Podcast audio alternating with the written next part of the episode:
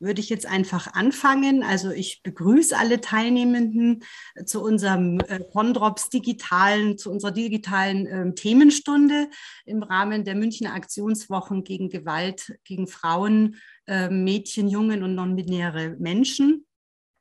Äh, vielleicht kurz was Technisches. Ähm, vorneweg. Ähm, ich würde alle bitten, die jetzt dann nicht nachher bei der Diskussionsrunde teilnehmen, einfach aufgrund von technischen Gründen den Ton und die Kamera auszuschalten. Ähm, es können aber natürlich alle ähm, über den Chat äh, Kommentare, Fragen, ähm, Meinungen ähm, praktisch in die Runde teilen. Und wir werden dann versuchen, in der Diskussionsrunde die, ähm, die Beiträge, soweit es äh, möglich ist, aufzugreifen und Fragen gegebenenfalls dann zu beantworten. Die ähm, Veranstaltung wird aufgezeichnet und kann dann auch noch ähm, im Laufe dieser Aktionswochen über einen Link über unsere Internetseite dann auch noch ähm, ja, gestreamt oder, oder angeguckt ähm, werden. Genau, also mein Name ist Sophia Berthuet. Ich bin Abteilungsleitung bei Condrops für integrations- und frauenspezifische Hilfen und ähm, ich darf heute durch diese Stunde ein bisschen moderieren. Ähm, genau, jetzt kommen noch welche dazu. Wunderbar. Ähm, ja, das Thema Gewalt hat leider äh, ähm, immer noch oder äh, durchgehend eine, eine hohe Brisanz.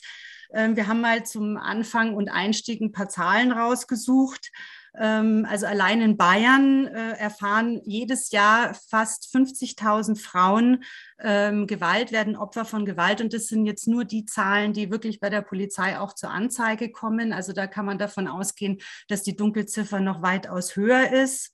Ähm, das Statistische Bundesamt hat im letzten Jahr 2020, Corona-Jahr, ähm, ja, einen traurigen Höchststand an Kindeswohlgefährdungen festgestellt. Es waren über 60.600 Kinder und Jugendliche, die davon betroffen waren. Das ist eine Steigerung von circa 9 Prozent im Vergleich zum Vorjahr, wobei man da auch wissen muss, dass ähm, auch in den Jahren vorher äh, jährlich die ähm, Anzahl der registrierten Kindeswohlgefährdungen um circa 10 Prozent steigt.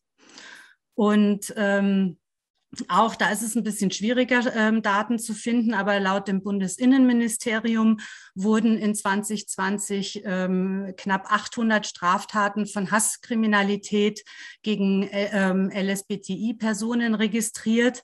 Äh, das waren über 150 Gewalttaten und über 144 äh, Körperverletzungen. Und das ist ein Anstieg von 36 Prozent im Vergleich zu 2019. Also ähm, man sieht, es ist äh, leider sind es steigende Zahlen. Das Thema wird immer brisanter und ähm, das ist auch ein Grund, warum Konrop sich an den Aktionswochen beteiligt. Natürlich wollen wir äh, uns positionieren, aber es ist auch so, dass viele der Betroffenen aufgrund der Folgen von Gewalt sich auch in unseren diversen Einrichtungen ähm, befinden, ob das jetzt äh, Erwachsenen- oder, oder Jugendhilfe ist. Und deswegen ähm, ja, sind wir da heute dabei und möchten diskutieren. Ich würde gerne die äh, Teilnehmenden äh, vorstellen, die mit mir heute hier diskutieren. Ich freue mich ganz besonders, Elisabeth Schwachulla begrüßen zu dürfen, die Künstlerin und Poetry Slammerin, die auch einen ähm, Beitrag extra für diese Themenstunde verfasst hat, den wir nachher hören würden. Werden schön, dass du da bist. Dann möchte ich Heike Meister ähm, vorstellen, stellvertretende Abteilungsleitung Jugendsuchtspezifische Angebote und Familienhilfen bei Conrops. Hallo Heike. Käthe van Krause, Leitung Prima Donna. Das sind alle ähm, frauenspezifischen Suchthilfeangebote, die wir ähm, in München bei Condrops haben. Auch zu, zu, dir, hallo Keti, und den Michael Sachs, äh, Sack Easy Contact Leitung ähm, ambulante Erziehungshilfen aus Bayreuth, weil wir ja auch ähm, bayernweit vertreten sind. Hallo Michael. Ja, ich freue mich heute auf die Diskussionsrunde. Ich würde so ein bisschen ähm, kurz den Ablauf vorstellen. Ähm, wir werden jetzt ähm, am Anfang vom Programm äh, eine, ein Grußwort von Katrin Bahr, das ist die geschäftsführende Vorständin bei Conrops hören. Die kann leider heute nicht dabei sein, hat aber extra ähm, eine Nachricht aufgenommen, die wir jetzt dann gleich einspielen werden. Dann hören wir, was ich schon angekündigt habe, den Beitrag von Elisabeth Schwachulla und starten danach eine Diskussionsrunde. Und ich möchte es nochmal wiederholen für die ähm, Teilnehmenden, die jetzt ähm, noch zugeschaltet sind. Bitte gerne Fragen, Anmerkungen ähm, dann über den Chat ähm, einspeisen und wir werden das aufgreifen in äh, der Diskussionsrunde. Dann würde ich jetzt die Kolleginnen aus der Öffentlichkeitsabteilung bitten, ähm, die, das Wort an Katrin Bahr zu ähm, erteilen, damit wir die Grußbotschaft hören können. Liebe Teilnehmende, liebe Gäste, ich begrüße Sie ganz herzlich zu unserem Diskussionsforum im Rahmen der Münchner Aktionswochen Gewalt an Frauen, Mädchen, Jungen und non-binären Menschen. Condrops hat sich in diesem Jahr das Motto Wir sehen Orange gesetzt. Orange ist die Farbe, in der München zu den Aktionswochen leuchtet.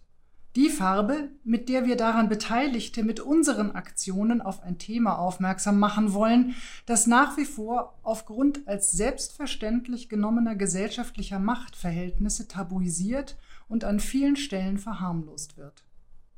Gewalt gegen Kinder, gegen Frauen, gegen non-binäre Menschen. Gewalt, die stattfindet aufgrund von Geschlechtszugehörigkeit, Abhängigkeiten, angewiesen sein auf Fürsorge oder aufgrund von vermeintlicher Andersartigkeit, die wiederum von einer hierarchisierenden, vorgegebenen Norm als solche, nämlich Andersartigkeit, definiert wird.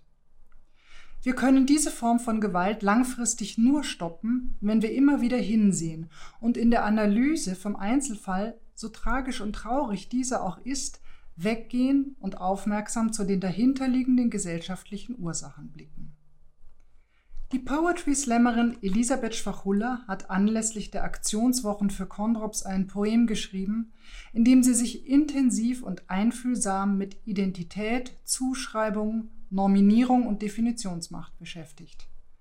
Liebe Elisabeth Schwachulla, an dieser Stelle vielen herzlichen Dank dafür, dass du für uns Worte findest, die wir so nicht formulieren können und die uns helfen, uns mit herausfordernden Fragestellungen auseinanderzusetzen, die keine einfachen Lösungen anbieten, sondern weitere Fragen aufwerfen und uns darüber in einen Reflexionsprozess und eine Bewusstmachung führen. Beides letztlich Mittel, um Tabus aufzudecken und diesen entgegenzutreten. Anlässlich dieses literarischen Textes diskutieren neben der Künstlerin Elisabeth Schwachulla KollegInnen von Kondrops, die sich in ihrer Arbeitspraxis immer wieder mit Gewaltzusammenhängen, Abhängigkeiten und gesellschaftlichen Wirkprinzipien auseinandersetzen müssen. Sophia Berthuet, Abteilungsleitung Integrations- und Frauenspezifische Hilfen, Heike Meister, stellvertretende Abteilungsleitung Jugendsucht und Familienhilfen, Käthe van Krause, Einrichtungsleitung Primadonna und Michael Sack, Einrichtungsleitung Easy Contact Family, ambulante Erziehungshilfe. Auch euch, liebe KollegInnen, herzlichen Dank für eure Beiträge. Es wird sicherlich eine anregende und spannende Diskussion werden. Mit unserem Beitrag möchten wir als großer Träger bayernweiter sozialer Hilfsangebote Verantwortung übernehmen und Solidarität bekunden mit allen Menschen, die Opfer geschlechtsspezifischer Gewalt wurden und mit allen Menschen, die sich gegen diese Form von Gewalt stellen. Wir positionieren uns gegen Ausgrenzung aufgrund von Geschlechtszugehörigkeit, sexueller Identität, Ethnie, Religionszugehörigkeit oder einer Behinderung. Wir positionieren uns gegen die Aufrechterhaltung althergebrachter, immer noch vorherrschender Machtverhältnisse die Normen definieren, die Zugehörigkeiten in- oder exkludieren. Diese müssen enttabuisiert und aus dem privaten Raum in die Öffentlichkeit getragen werden. Wir machen uns stark für eine Parität im gesellschaftlichen Zusammenleben. Wir machen uns stark für Aufklärung, für Demokratie, für ein gleichberechtigtes Menschenbild, für Teilhabe und Inklusion aller. Ja, vielen Dank, Katrin. Dann ähm, würde ich sagen, äh, gehen wir gleich weiter zum nächsten Punkt und dann würde ich äh, Elisabeth an dich das Wort erteilen und dich um deinen Beitrag bitten. Ja, vielen Dank. Ich bin ganz gerührt von den lieben Worten.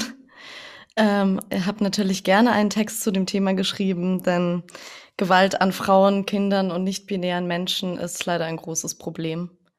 Und Probleme können wir nur lösen, wenn wir ganz genau hinsehen. Es geht um mehr als nur Diskriminierung, geht wie gesagt um Gewalt, um Fremdidentifizierung übergriffiger Gestalt. Es geht um Menschen, die in der Gesellschaft einen schlechten Platz besetzen, weil andere sie bevormunden, ausschließen und verletzen. Weil Autos und Möbel für Männer gebaut sind, Medikamente nur an ihnen getestet werden, veraltete Rollenbilder und Beziehungsvorstellungen die Zukunft unserer Kinder färben. Weil man sagt, der ärgert dich bloß, weil er dich mag. Und bist du in andersgeschlechtliches Kind verliebt? Weil es viel zu oft nur die verwirrende Wahl zwischen Männer- und Frauentoilette gibt. Weil ihnen gewisse Eigenschaften zugeschrieben werden, wobei Stärke nicht dazu gehört, während man ihnen andersherum aber auch keinen großen Schutz gewährt. Es geht darum, dass manche Menschen Privilegien haben, die sie anderen nicht zugestehen und welche sie nicht hinterfragen. Deshalb ist die Rede immer von alten weißen Männern, weil die Männer meiner Generation das Problem eher erkennen. Das Thema ist sehr komplex und ich kann hier nicht alles bedenken, will mich also im Folgenden auf einen Knackpunkt beschränken. Denn Gewalt kann so vieles sein und leider unendlich weit gehen. Ich will deshalb ihren Anfang, ihren Ausgangspunkt verstehen. Dass man bewertet, kommt später, sich strukturell über andere erhebt. Was all dem zugrunde liegt, ist das Thema Identität. Laut Duden hat Identität drei Bedeutungen. Erstens Echtheit einer Person oder Sache, völlige Übereinstimmung mit dem, was sie ist oder als was sie bezeichnet wird. Zweitens als selbst erlebte innere Einheit der Person. Drittens völlige Übereinstimmung mit jemandem oder etwas in Bezug auf etwas Gleichheit. Zuerstens. Bin ich echt? Ja. Stimme ich überein mit dem, was ich bin? Na klar. Die Definition bezieht sich zum Beispiel auf Zeugenaussagen. Dies ist die Person, die ich sah. Nicht, dies ist eine Frau und das wird durch ihre Genitalien offenbar. Um Biologie kann es bei Geschlechterbestimmung von außen sowieso nicht gehen, denn man kann weder Intimbereich noch Chromosomenzusammensetzung sehen. Deshalb werde ich auch nie die Unterscheidung in Bezug auf Transpersonen verstehen. Das von einem Menschen ausgelebte Gender sollte alleine Ausschlag geben. Und Gender ist keine einfache Sache, denn es wird oft binär bezeichnet. Mit pauschalen Eigenschaften definiert und angereichert, wer stimmt damit überein? Und inwiefern kann es die unter zweitens beschriebene Einheit der Person sein? Als selbst erlebte innere Einheit, da wird schon offensichtlich, meine Identität kenne und bestimme lediglich ich. Und diese ist ein Spektrum. Ich muss mich auf keinen Pol beschränken, will soziale Konstruktionen und Gepflogenheiten überdenken. Kinder haben das noch in sich und legen, sofern man sie lässt, keine unsinnig geschlechterspezifischen Dinge auf Geschlechter fest. So gibt es tausende Jungen, die ohne ihre, Identität zu hinterfragen, liebend gerne mit Barbies spielen und Nagellack tragen. Doch zwingt man Kinder dann einzusehen, Schminke ist weiblich in unserem System. Wirkt kaum verwunderlich, dass sich in diesen Schubladen niemand wohlfühlt und anstatt sich krampfhaft einzuordnen, lieber neue Geschlechter einführt. Denn meine innere Einheit ist individuell, damit auch meine Identität. Ich bestimme, wie ich mich selbst darstelle, weil es anders gar nicht geht. Die völlige Übereinstimmung und Gleichheit gibt es nur in einem Rahmen. Das ist die Elisabeth Schwachulla, von der wir schon mal einen Text gehört haben. Ja, ich stimme mit mir überein, kann nur die gleiche Elisabeth sein. Bin nicht gleich jedoch mit anderen Leuten. Niemand ist gleich mit irgendwem. Deshalb kann ich nicht-binäre Personen auch gut verstehen, denn meiner Meinung nach ist nichts je komplett binär. Doch die Definition non-binary stellt nur neue Schubladen her. Ich mag auch das binäre System nicht, das kann niemals reichen. Aber so wie es ist, müsste sich jeder Mensch als nicht binär bezeichnen. Vielleicht werden wir irgendwann alle in der gleichen Schublade landen und haben erst dann die Einzigartigkeit aller Einzelnen verstanden. Die Notwendigkeit besteht darin, Personen, wie sie sind, zu inkludieren. Nicht anhand irgendwelcher Eigenschaften zu definieren, sie nicht darauf zu reduzieren oder aufgrund dessen zu diskriminieren. Egal ob es um Körper, Farbe, Form, Fähigkeit oder sexuelle Orientierung geht, weder diese noch Außenstehende bestimmen eines Menschen Identität. Und man sollte erst recht von jenen erwarten, die diese Diskriminierung erfahren, dass zumindest sie anderen Personen eine derartige Behandlung ersparen. Doch Frauen, die Toiletten als Safe Spaces wollen, können diese Transfrauen nicht zugestehen? Und lesbische Frauen wollen keine Transfrauen bei ihrer CSD-Parade sehen? Ich kann Unterdrückung anderer Menschen sowieso schon nicht verstehen, doch erst recht, wenn derartige Spielchen von selbstunterdrückten Personen ausgehen. Fremdzuschreibung von Identität ist meiner Meinung nach ein Kernproblem. Denn bereits damit fangen wir an, anderen ihre Rechte zu nehmen. Wenn mir die Freiheit fehlt, dass ich meine Identität selbst bestimmen und ausleben kann, welche Freiheit steht mir dann zu? welche Freiheit habe ich dann? Davon, wie ich bin, existieren zu dürfen, hängt meine Würde, mein Leben ab. Es ist eine Schande, Schande, dass unsere Gesellschaft dieses Recht manchen versagt. Freiheitsentzug ist große Gewalt, nur in diesem Kontext leider nicht strafbar. Doch wie wir uns ihr entgegenstellen können, ist immerhin glasklar. Wir wollen unsere Identitäten gern hinterfragen laut kommunizieren. Kinder zum Was sie wollen tragen und sich ausprobieren, motivieren, nicht einfach annehmen, etwas über Identität anderer wissen zu können und natürlich nicht versuchen, diese für sie zu bestimmen. Lasst uns Safe Spaces erschaffen für alle, die noch keine haben. Ist das in manchen Wänden nicht möglich, dann doch in unseren Worten und Armen. Dankeschön.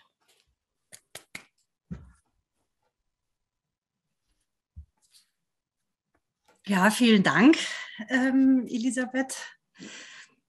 Da braucht man eigentlich erst so einen Moment, ähm, um das ein bisschen wirken zu lassen.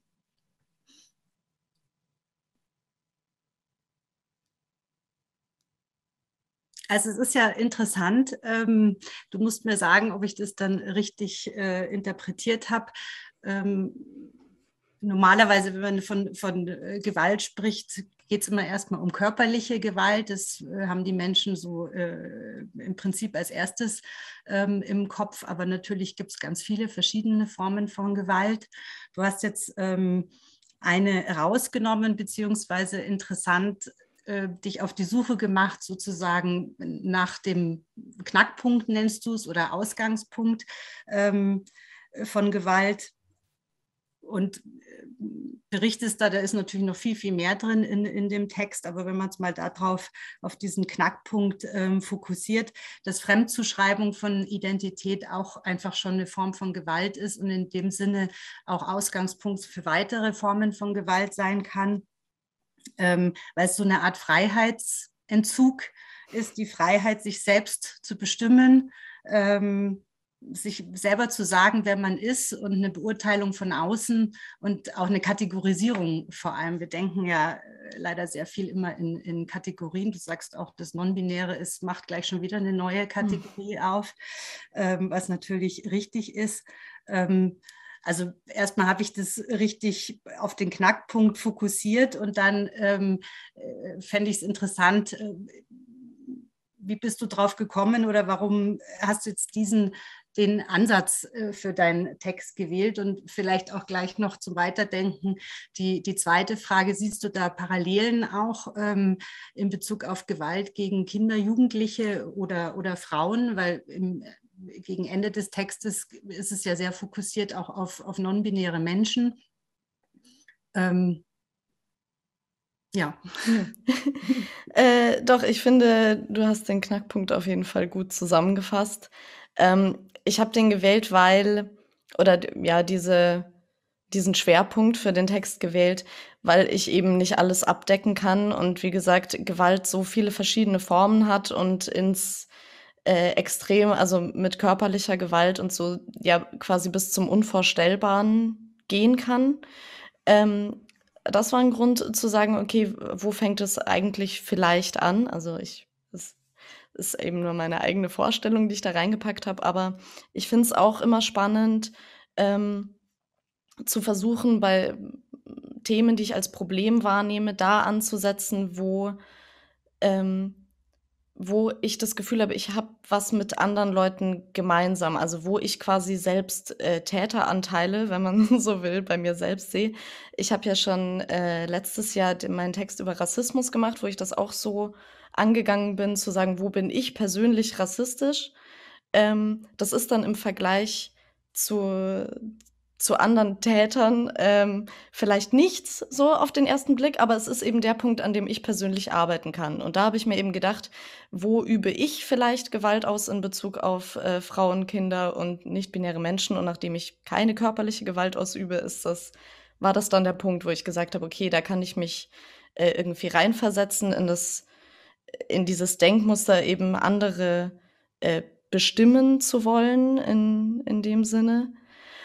Und ähm, ich sehe die Parallele auch, also bei Frauen und Kindern, da habe ich mich versucht, so ein bisschen in diese Denkweise reinzusetzen und glaube, dass man ähm, als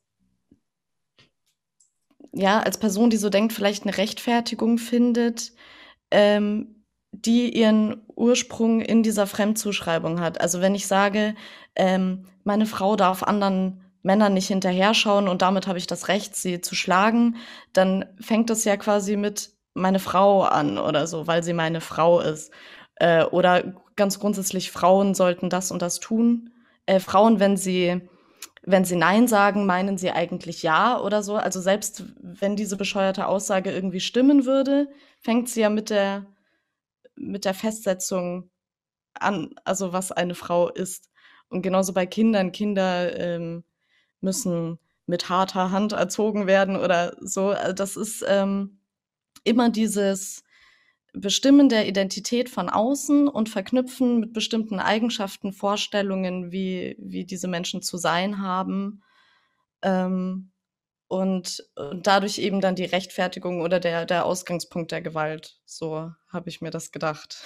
Ja, das haben wir auch schon, also sowohl auch in dem äh, generell in dem gesamten Text, den äh, du vorgetragen hast, aber auch was die Katrin Bayer am Anfang auch schon gesagt hast, sind natürlich so, so ähm, feste gesellschaftliche Rollenbilder, Privilegien, die damit irgendwie einhergehen und an die sich auch viele ähm, klammern, um sie nicht aufgeben zu müssen.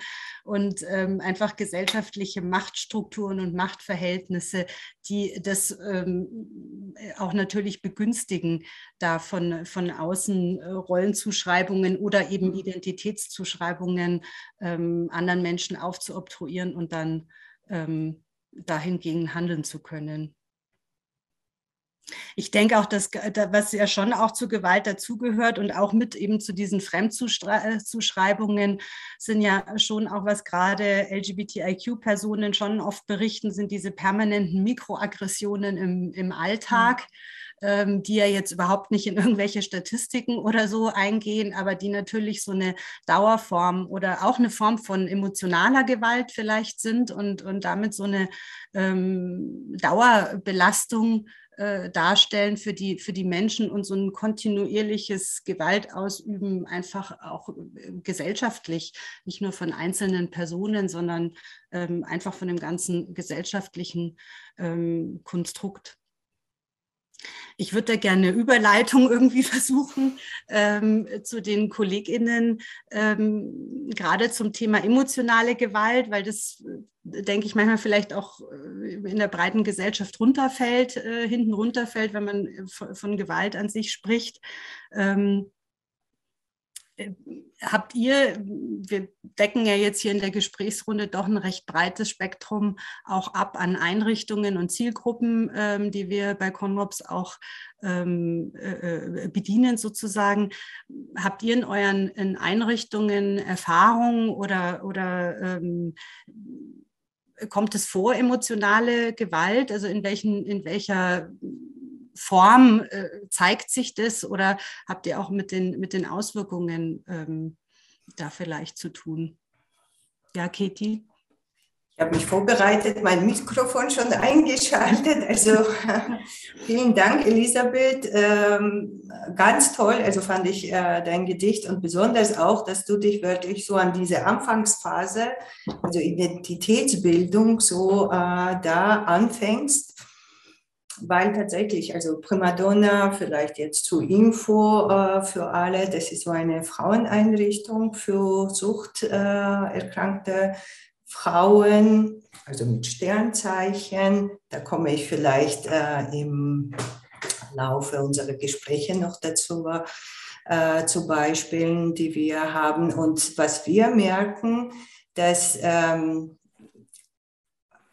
also 80 Prozent unserer Frauen haben Gewalt erfahren in ihrem Leben. Und zwar, es geht nicht nur um die körperliche Gewalt und da auf die Frage einzugehen, Sophia, die du in den Raum gestellt hast, sondern auch sehr viel äh, gewaltvolle Kommunikation. Und wir merken einfach, dass Einstieg in diese, ähm, in die also mit Drogen, mit Alkohol, einfach in dem Alter passiert mit 12, 13 Jahren, wo einfach Mensch aktiv ist mit seiner Umwelt, genau die Identitätsbildung sozusagen in die Welt zu tragen, also mehr und verstärkt.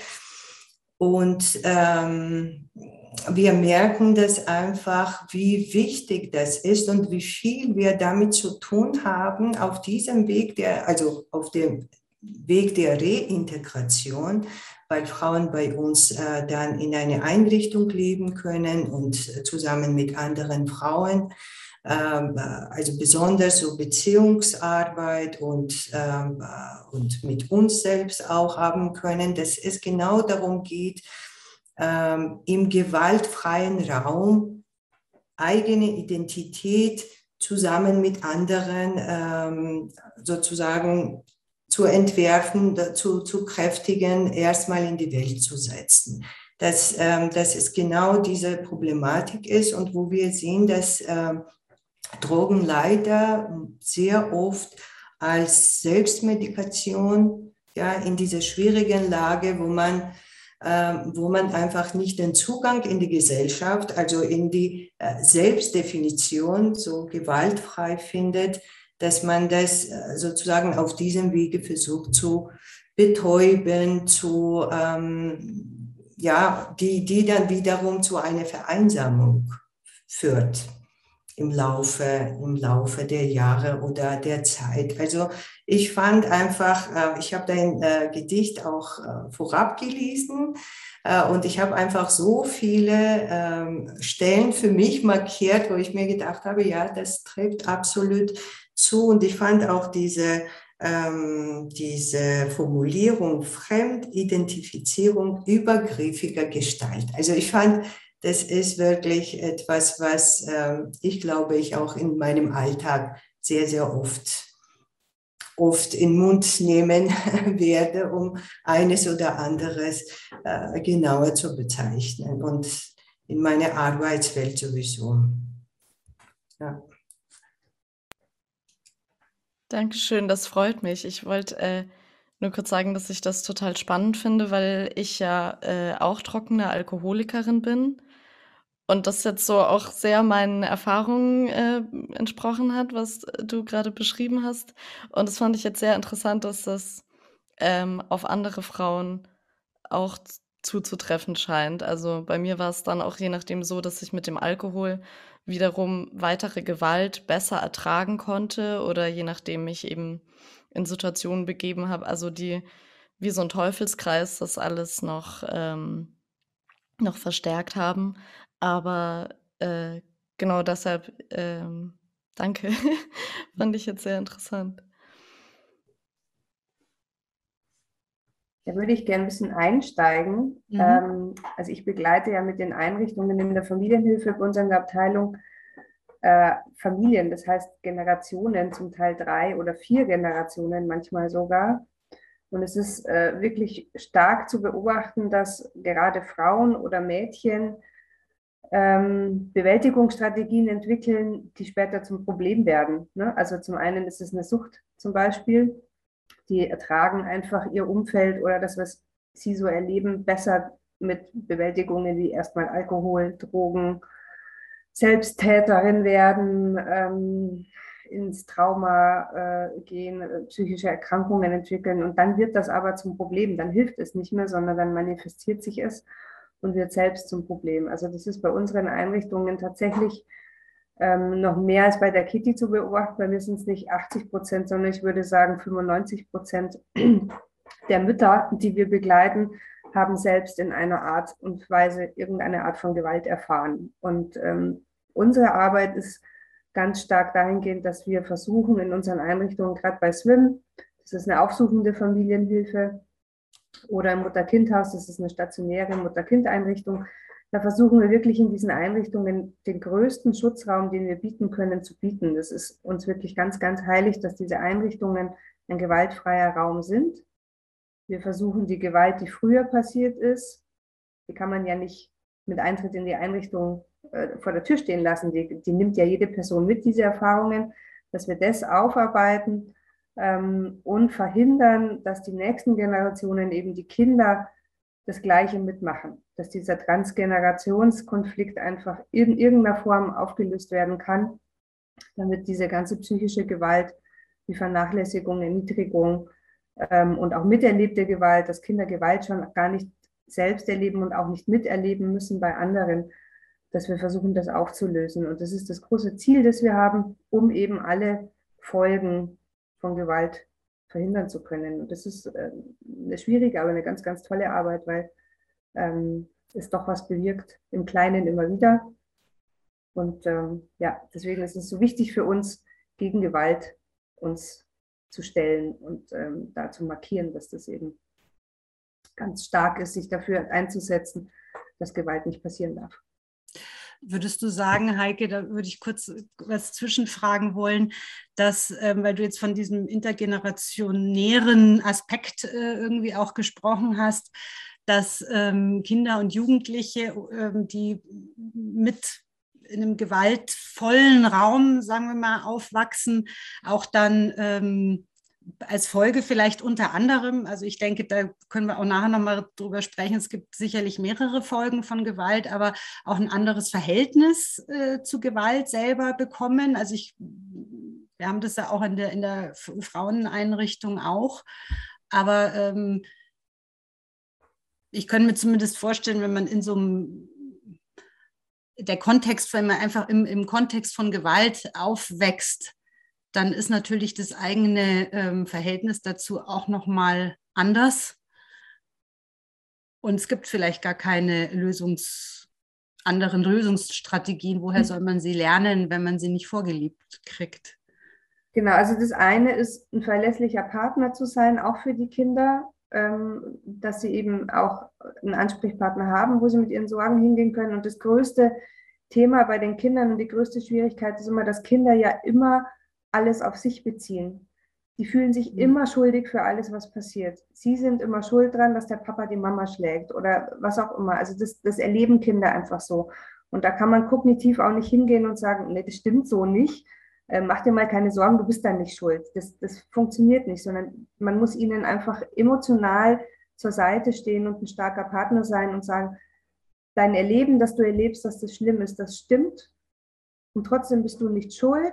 Und ich bin jetzt für dich da, damit du das besser bearbeiten kannst oder verarbeiten kannst. Was brauchst du denn äh, als Kind, das Gewalt miterlebt, ähm, um damit zurechtzukommen? Und das klingt jetzt total einfach und pauschal.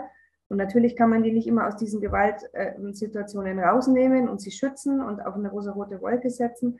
Das funktioniert leider nicht. Aber bei uns ist Kinderschutz das höchste Gut ähm, in unserer Arbeit. Also dieser Kinderschutzaspekt ist das Allerwichtigste. Das stellen wir über alles andere. Und ähm, mit diesem Kinderschutzgedanken arbeiten wir mit den Eltern daran, wie sie das schaffen können. Mhm.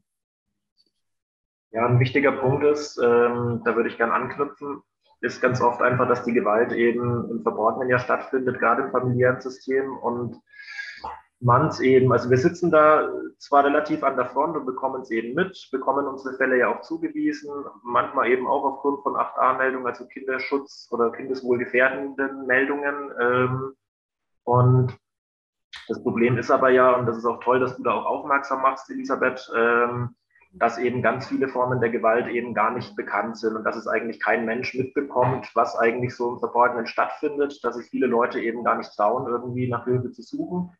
Und ähm, wir hatten das, also Sophia hatte uns da auch diese Statistik eben äh, auch gezeigt, äh, letztendlich, die sie auch eingangs zitiert hat. Und da sind auch Sprecher der Polizei zitiert worden, die eben von Dunkelziffern von 80 bis 90 Prozent letztendlich ja ausgehen, die gar nicht irgendwie zur Sprache kommen, die gar nicht aufgedeckt sind. Ähm, also das ist immer ein ganz wichtiger Punkt, denke ich, da auch wirklich darauf aufmerksam zu machen und ähm, da auch hin, hinzuschauen. Also letztendlich auch äh, ganz wichtig immer für alle Personen, die da irgendwie mit Kindern, mit Jugendlichen, ähm, aber auch mit allen anderen Menschen zu tun haben, ähm, sie wirklich da so ein bisschen wach zu rütteln und zu sagen, okay, so das meiste bekommen wir einfach gar nicht mit. Und letztendlich, unser Job lebt davon, dass auch äh, Meldungen in Anführungszeichen gemacht werden und Jugendämter darauf aufmerksam gemacht werden, damit man diesen Menschen überhaupt helfen kann. Also damit man überhaupt erstmal irgendwie einen Fuß in die Tür bekommt. Und äh, dann können wir tolle Arbeit leisten. Aber ganz viel ist eben, wie gesagt, leider unter der Oberfläche und dringt gar nicht nach außen. Und das lässt sich leider auch vereinheitlichen für alle Formen der Gewalt ähm, und auch gesellschaftsübergreifend, ja. Was würdest du denn sagen, Michael? Was, was kannst du für Formen von Gewalt ausmachen in, in deinem täglichen Tun? Vielfältig. Also klar, man hat natürlich die körperliche Gewalt, das ist immer so das Deutlichste, das springt einem ins Gesicht. Ähm, das ist natürlich das, was, was alle auch identifizieren können als Gewalt. Ähm, es wurde ja schon die emotionale Gewalt genannt, äh, die auch teilweise durch Vernachlässigung entstehen kann, durch äh, Vernachlässigung der Aufsichtspflicht ähm, oder einfach letztendlich durch eben, ja, sage ich mal, äh, gut aufgeladenes Kommunizieren, Formen der psychischen Gewalt, ähm, was dann auch sowas wie äh, letztendlich ne, ein ständiges Unterdrucksetzen, ein, ein ständiges, ähm, ja, gegen die Autonomie des Kindes oder der Person arbeiten, ähm, was man immer wieder erlebt. Also Menschen einfach auch Dinge nicht zugestehen, die sie eigentlich in ihrem Naturell eigentlich verspüren würden. Das sind wir auch wieder beim Thema, beispielsweise eben eine Geschlechtsrolle ausleben zu können. Ähm, dann von außen aber zu sagen, nein, du bist so nicht, du hast so zu sein, du bist ein anderer Mensch, wir wollen dich anders haben. Ähm, das ist natürlich eine Form von ganz krasser psychischer Gewalt, wenn ein Mensch nicht der Mensch sein kann, der er eigentlich ist oder als der er sich fühlt. Ähm, das erleben wir natürlich immer wieder. Und ja, und dann hat man natürlich auch die ganz klassische Diskriminierung, die, die immer wieder auch erfahren wird. Ähm, und da fand ich es toll, Elisabeth, auch, äh, das hattest du ganz eingangs in deinem Text, hattest du auch mal so diese strukturellen äh, Diskriminierungen ja mit angeführt, also die, die eigentlich auch, glaube ich, ganz viele Menschen gar nicht kennen, also oder gar nicht wissen. Ähm, beispielsweise eben, dass Crash-Test-Dummies äh, nur männlich sind oder zumindest nur immer die männlichen Dummies auf den Fahrersitzen sitzen und äh, die weiblichen gar nicht gegen die Wand gefahren werden und da gar nicht geschaut wird, wie, wie übt sich oder wie wirkt sich so ein Autounfall überhaupt auf die weibliche Anatomie aus und die Autos alle dann so gebaut werden, dass sie eben den männlichen Körper perfekt schützen können oder die Medikamente. Und also das ist ein Riesenspektrum und ich denke, da muss man immer wieder auch andocken und aufmerksam machen. Ja.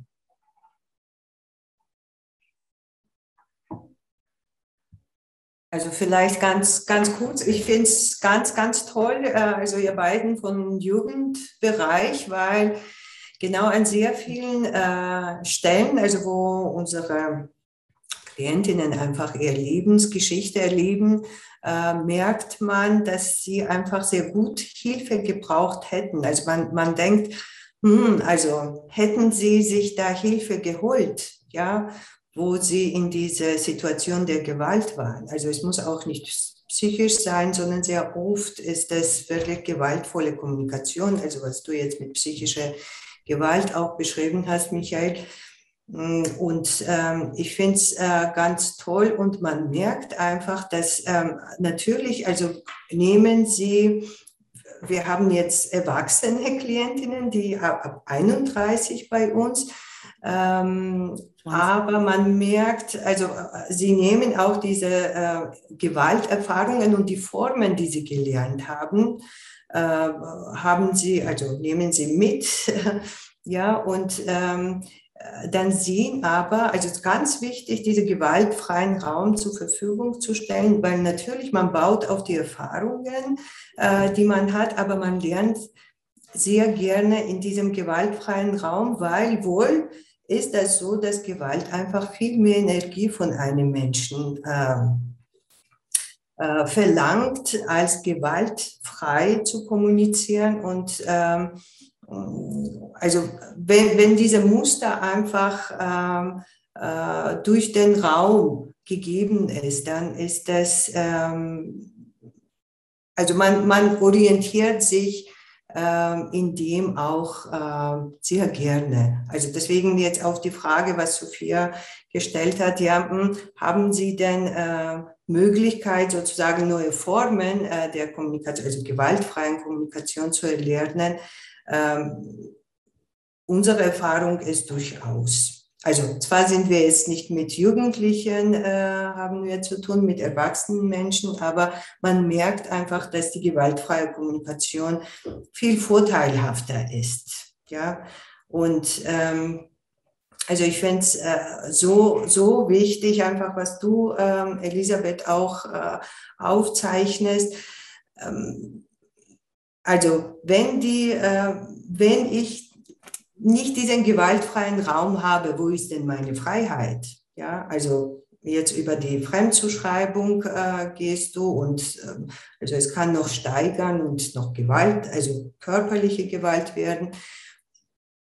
Ja, also das ist wirklich ein sehr, sehr wichtiger Punkt. Und wenn Sie einfach so einen Raum bekommen, wo äh, die Möglichkeitsräume offen sind, ich glaube, man nimmt das äh, nicht nur wahr, sondern man nutzt auch einfach die Gelegenheit auch und hat man die Möglichkeit und ganz toll, also finde ich, dass, dass ihr einfach äh, schon in dem früheren Alter ansetzen konnt. Äh, und meine Frage wäre, mm, also manchmal habe ich so ein Gefühl, dass äh, die Hilfeangebote nicht so präsent sind oder wie, wie könnte man, wie könnte man äh, überhaupt so in der Gesellschaft schaffen, so diese äh, Raum, dass, dass der nicht Gewalt äh, beladen ist. Ja, also klar, anderen Freiheit lassen. Also ich äh, finde es einfach, uns als Gesellschaft hat immer wieder was gebracht, äh, Fremde zu akzeptieren. Ja, also und ähm, oder Andersartigkeit zu akzeptieren. Jetzt gehen wir, gehen wir vielleicht in die Richtung, die du besonders in deinem äh,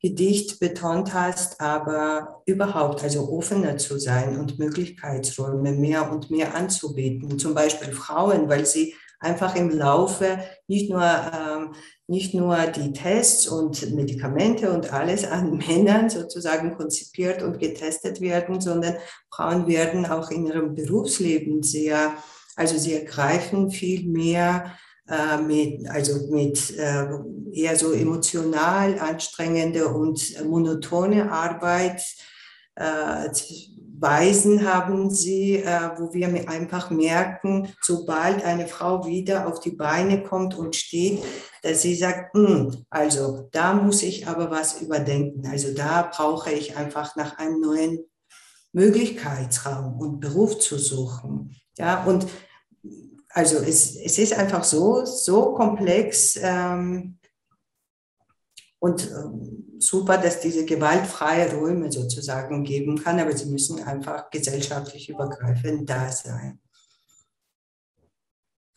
Ja, ich denke auch, dass das sieht man ja sowohl bei den Erwachsenen, ich denke auch als bei den Kindern und Jugendlichen, dass ähm, wenn jemand in einem gewaltvollen Raum aufgewachsen ist äh, in, oder in eben ähm, beziehungsweise und einem äh, Raum, wo doch eigentlich die eigene, das eigene Selbst oder die eigene Persönlichkeit sich nicht hat frei entfalten können, das auch ja erst wieder erlernt werden muss in eben solchen Safe Spaces sozusagen. Ähm, überhaupt, wer bin ich eigentlich und was möchte ich eigentlich und, und diese, diese Selbstschau, also nicht nur, dass man wieder lernen muss oder überhaupt erlernen muss, wie, wie gehe ich eigentlich Beziehungen ein, wie kommuniziere ich eigentlich mit anderen Menschen, sondern schon auch ähm, diese Selbstbestimmung und auch zu verstehen, dass man das darf und soll und dass es wichtig ist. Aber das, das sehen wir bei den Frauen zumindest ähm, schon, dass das immer ein weiter Weg ist, ähm, wieder überhaupt zu erlernen, ähm, was möchte eigentlich ich und bis wohin bin ich eigentlich überhaupt belastbar? Und ähm, da ist sicherlich, äh, je früher man da ansetzen kann, also je früher äh, äh, dann auch Jugendliche zum Beispiel aus solchen Räumen rauskommen oder vielleicht feste Be Bezugspersonen ähm, haben können, die ihnen sagen, du darfst überlegen, wie du sein willst, wer du sein willst, äh, wie du kommunizieren willst, um, umso wichtiger ist es weiß nicht, ob ihr auch so äh, Erfahrungen gemacht, Heike, du wolltest was sagen. Also mir ist es gerade so ein bisschen eingefallen, dass es eine Art von Programmieren ist. Ne? Man muss die Gesellschaft umprogrammieren und auch ähm, das Gehirn umprogrammieren von Menschen, die lange Gewalterfahrungen haben, weil das ist wie bei der Sucht mit Suchtmitteln. Das Gehirn verändert sich schlichtweg tatsächlich. Und ähm, das braucht einfach viel Zeit, äh, viel Vertrauen und viel Fürsorge, dass das sich verändern kann und darf. Und dann braucht es nochmal mehr Vertrauen, dass es wirklich auch bleiben darf, diese Veränderung. Ähm, und deswegen sind die Hilfezugänge meiner Meinung nach so niedrigschwellig wie möglich zu halten, dass auch Kinder, Jugendliche ähm, sich trauen, wohin zu gehen. Ob das jetzt die Schulsozialarbeiterin ist, die Lehrerin, der Trainer im Sportverein, die Tante oder äh, die, die, der Vater des äh, Nachbarn oder was auch immer, irgendeine Person, wo man sagt, da kann ich mal mich äußern und da wird mir nicht gleich wieder gesagt, nee, nee, das stimmt nicht, was ich da erlebe, sondern das braucht es einfach. Und deswegen finde ich total wichtig, dass es sich ähm, lohnen muss, sich zu trauen, Hilfe in Anspruch zu nehmen ich hatte mal mit einem Anti-Aggressionstrainer gesprochen, das ist schon ganz lange her, und dann habe ich ihn auch gefragt, was er so äh, erlebt. Und er meint, dass alle Täter, die bei ihm im Training sind, sagen immer, Gewalt lohnt sich. Und das darf es nicht mehr. Das ist, darf sich nicht mehr lohnen äh, für denjenigen, der Gewalt ausübt, sondern auch die, die zum Täter werden, brauchen in frühester Kindheit meiner Meinung nach eine Sicherheit und ein Selbstbewusstsein, dass es okay ist, wie sie sind und dass sie nicht mit allen Mitteln, die vielleicht irgendwie zur Verfügung stehen könnten, zu erreichen, äh, andere zu verändern, damit sie sich sicher fühlen. Und das erkenne ich auch sehr in dem Gedicht von der Elisabeth. Ne? Jemand anderen irgendwie so zu verändern, dass man selber sich gut fühlt, ist so ein bisschen auch der Ursprung des Ganzen und dem kann man eigentlich nur entgegenwirken mit viel Prävention und mit viel, ähm, es ist okay, dass jeder so ist, wie er ist. Ja. Also ich habe noch äh, mal so ein bisschen äh, recherchiert vorher und fand nur so als, äh, ähm, äh, das würde ich gerne auch noch mal in die Runde werfen, weil wir auch, ich weiß jetzt nicht mehr genau wer, aber gesagt haben, auch die Hilfsangebote müssen sichtbarer ähm, sein. Die TU München hat während des Corona-Lockdowns eine repräsentative Studie gemacht zur häuslichen Gewalt und hat 3800 Frauen zwischen 18 und 65 online nach ihren Erfahrungen ähm, befragt. Und ohne da jetzt zu sehr in, ins Detail gehen zu wollen, interessant fand ich einen Output, nämlich dass ähm, 48,2 Prozent der Opfer kannten die Telefonseelsorge und nur 3,9 Prozent hatten dort angerufen. 32,4 Prozent kannten das Hilfstelefon Gewalt gegen Frauen und nur 2,7 Prozent hatten sich dorthin gewandt, also immer von dieser ähm, ähm, Menge der, der untersuchten oder befragten Frauen. 44,3 Prozent kannten das Elterntelefon und nur 21,5 Prozent haben dort Hilfe gesucht. Und nur 5,5 Prozent, weil man ja auch viel gesagt hat, okay, wenn da irgendwie unterdrückt wird zu Hause, dann können die auch nicht telefonieren und so. Aber 5,5 Prozent, was ja wenig ist, kannten diese Aktion Codewort Maske 19. Und dann war ja auch in den Social Media dieses äh, mit dieser Hand, ich weiß nicht mehr genau, so ging das, glaube ich. Ähm, ähm, und, und, wo sie eben mit diesem Codewort bei Apotheken ähm, Behörden hätte verständigen, ähm, verständigen können. Und 1,8 Prozent haben diese Möglichkeit genutzt.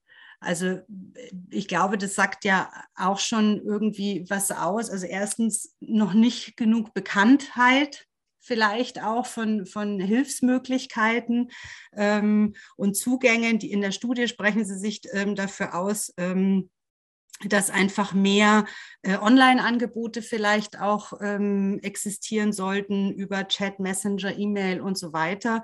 Ähm, und dass die, dass die Öffentlichkeit auch einfach mehr informiert werden müsste, mehr sensibilisiert werden müsste, die, die Hilfsmöglichkeiten einfach präsenter sein sollten. Ähm, ja, ich fand, da haben die Zahlen schon für sich gesprochen. Du, Michael, hast auch vorhin gesagt, äh, es ist natürlich notwendig, ähm, dass man hinsieht und auch meldet. Ne, war ja von dir noch so ein Part.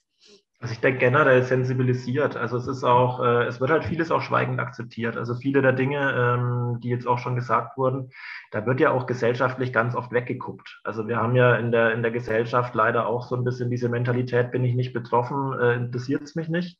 Ähm, zumindest kommt es einfach bei vielen Menschen vor. Und, und, äh, und das ist ja auch ein großes Problem, so dass, dass im Endeffekt die eigene Betroffenheit äh, nicht erkannt wird und, und, und dadurch auch gar kein Handlungsauftrag irgendwie für einen selbst irgendwie abgeleitet wird. Und dann ähm, ist sowas, letztendlich verpuffen solche Kampagnen halt ganz oft, weil die Leute sie auch nicht weiter transportieren und, und weil sie sagen, ja, mich betrifft es ja nicht oder merken selbst gar nicht, wie sie es eigentlich reproduzieren. Und, ähm, und das ist halt, denke ich, auch immer so unser Auftrag. Also da eben nicht nur, nicht nur eben zu sagen, schaut hin und meldet, sondern, sondern eben schaut generell hin und fasst euch an die eigene Nase. Also das ist, denke ich, auch einfach ein wichtiger Punkt. Und das ist ja auch, glaube ich, äh, eine wichtige Intention, die die Elisabeth letztendlich ja auch in ihrem Gedicht verfolgt. Ähm, einfach auch diese Selbstreflexion irgendwo so ein bisschen anzukurbeln ne? und, und zu schauen. Elisabeth, du hattest es auch gesagt, so bist du ja auch an deinen Text rangegangen, dass du auch erstmal geguckt hast, wo tust du gewisse Dinge vielleicht selbst und wo kannst du da dein Verhalten selbst irgendwie ein bisschen optimieren.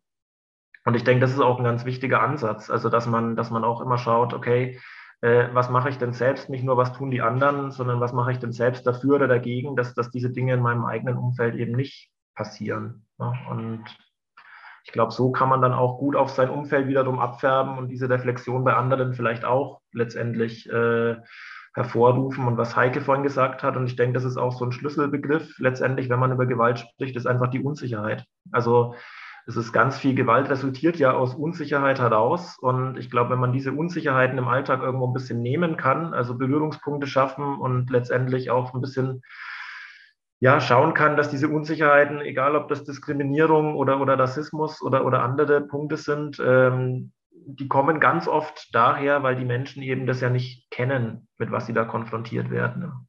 Und ich glaube, da kann man auch immer gut ansetzen.